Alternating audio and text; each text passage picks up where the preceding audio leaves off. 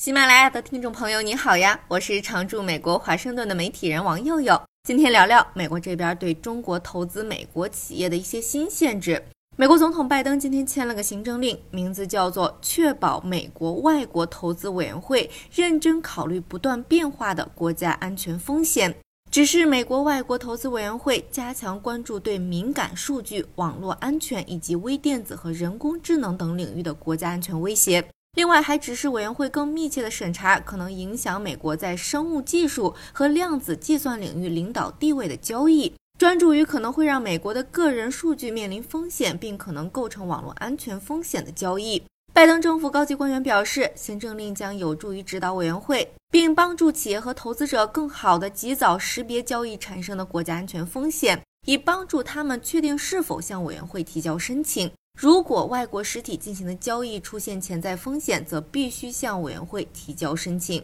美国财长耶伦说：“加强美国的供应链和抵御外国威胁，可以增强美国的国家安全。”最新的行政令凸显了委员会的重要作用，重申了它的使命，就是保护美国的技术领先地位和美国公民敏感数据的安全。这里补充一点背景。美国外国投资委员会（英文简称 CFIUS） 是美国联邦政府的一个跨部门委员会，职能是审查一切关乎美国的外国对美投资。这个委员会由美国财长担任主席，包括来自十六个部门和机构的代表，主要包括国防部、国务院、商务部以及国土安全部。所有有外国公司参与收购的美国公司的交易，都应该自愿通知这个委员会。委员会也可以审查没自觉提交的交易。二零一八年八月，时任美国总统特朗普签署了一项外商投资风险审查现代化法案 （FIRMA），大大拓展了委员会审查程序的适用范围。除了那些会导致外商控制美国企业获得多数股权的交易以外，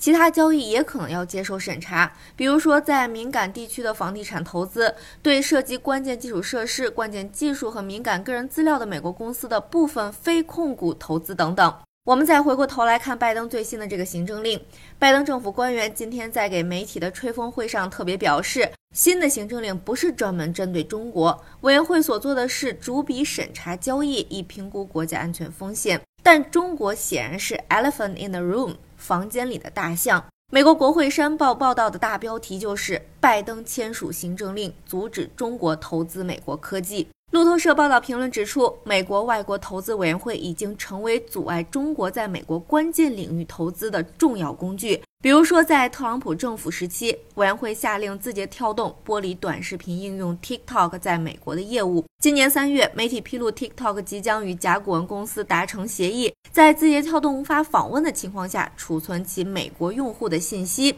希望能解决美国监管部门对 TikTok 数据安全性的担忧。TikTok 的首席运营官 Vanessa Pappas 昨天在美国国会参议院的听证会上说，TikTok 致力于保障其美国用户的安全，并正在努力跟美国外国投资委员会达成协议。美国财政部上个月在一份报告中表示，中国投资者去年向美国监管机构提交批准的美国公司股权投资申请数量大概翻了一番。根据外交关系委员会2017年的一份报告。中国投资者已经向美国科技行业投入了几十亿美元。自2010年以来，这一资金流一直在稳步增长。但据美国商务部的数据，中国对美国的投资自2017年以来直线下滑。结合前几天拜登政府要增加对华出口芯片的限制，美国在高科技领域上围堵中国的意图和动作越来越多。像我之前在节目里提到的，为了选举，为了显示对华强硬，类似的举措在中期选举前可能会越来越多。